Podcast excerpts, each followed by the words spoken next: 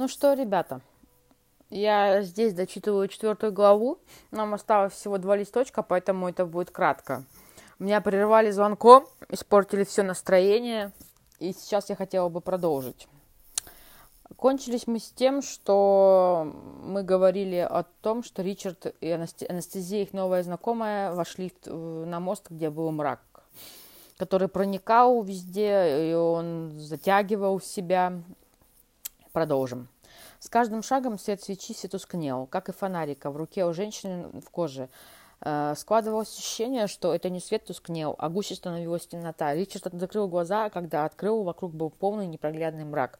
Послышался шорох, шепот. Оступленный мраком, Ричард отчаянно моргал. Внизу доносились безобразные какие-то голодные звуки. Ричарду показалось, что он различает голоса, словно под мостом притаилась целая армия огромных уродливых троллей.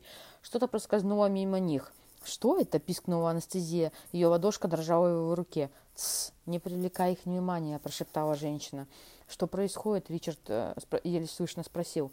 «Ничего, это темнота, мрак, а во мраке все кошмары, которые рождались в ночи с древнейших времен, когда мы, завернутые в шкуры, э, жались друг к другу в поисках тепла и защиты. А теперь, — проговорила она, — пора бояться темноты».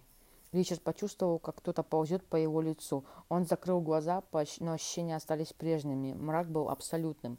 И тогда начались видения.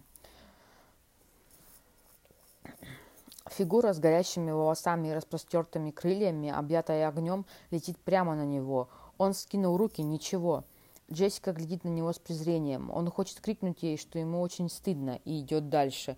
Он снова маленький, возвращается из школы поздним вечером на улице без единого фонаря. Он здесь ходил тысячу раз, но от этого ему не легче, и он умирает от страха. Он в лабиринте глубоко под землей. А зверь ждет его, он слышит, как капает вода, он знает, что зверь выжидает, крепче сжимает копье, и тут за его спиной раздается утробный рык. Он оборачивается медленно, как во сне. Зверь мчится к нему. Зверь атакует. Ричард умирает и по-прежнему идет по мосту. И снова и снова на него во мраке ночи мчится зверь. Послышался треск, вспыхнул свет, такой яркий, что Ричард зажмурился и отшатнулся. Это была свечка бутылки из-под лимонада. Трудно было проверить, что одна свеча может давать столько света. Он поднял ее вверх, облегченно отдуваясь, а сердце гулко стучало в груди. «Кажется, мы успешно прошли мост», — сообщила женщина в коже. Сердце билось так сильно, что Ричард сперва, сперва не мог вымолвить ни слова. Он заставил себя дышать ровнее, успокоиться. Они были в огромном зале, точно таком же, как на той стороне моста. Ричард даже подумал, что это тот же самый зал. Однако темнота была гуще, и перед глазами у него вспыхивали разноцветные круги, как после яркой вспышки. На самом деле, медленно проговорил Ричард, бояться же нечего было, так? Это как дом с привидениями, что-то сушить в темноте, а ты уже воображаешь не вещь, что нам ведь ничего не угрозило, верно? Женщина посмотрела на него со страданием, и Ричард вдруг обнаружил, что анестезия больше не держит его за руку. Анестезия? Из мрака на мосту послышался шорох или вздох, и к его ногам покатились кварцевые бусины, бусы анестезии. Ричард поднял один шашалый шарик. «Надо, надо вернуться. Она там...»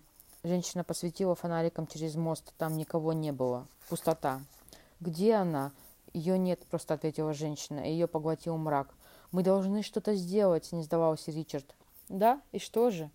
Он открыл рот, но не нашелся, что ответить. Глядя на россыпь бусин на земле, он вертел в пальцах одну из них. «Ее больше нет», — сказала женщина. «Мост взял свою дань. Радуйся, что он выбрал не тебя. А теперь, если ты хотел попасть на рынок, нам туда. Она махнула фонариком в сторону узкого темного коридора, уходящего вверх. Ричард не шелохнулся. Его охватило оцепенение. Он не мог поверить, что девушки больше нет, что она потерялась, исчезла, пропала. А женщина в коже при этом делает вид, что ничего не произошло, как будто терять людей – обычное дело. Нет, не может быть, чтобы анестезия погибла. Иначе, Ричард вздохнул и закончил свою мысль, иначе получается, что это его вина. Она не просила идти с ним. Она, он до моли сжимал в руке кварцевый шарик вспоминая, как она хвасталась своими бусами, и думал о том, как сильно привязался к ней за те несколько часов, что они провели вместе. «Ты идешь?» Несколько секунд Ричард стоял в темноте, а потом осторожно опустил бусину в карман джинсов и пошел вслед за женщиной, которая шагала к выходу из зала. И тут он сообразил, что он до сих пор не знает, как ее зовут. Вот такой грустный финал четвертой главы. Мы потеряли анестезию. Э, это очень печально, на самом деле. Но у Ричарда впереди еще много приключений. И, возможно, очень грустное сознание. Спойлерить не буду, обо всем позже узнаем. Вот.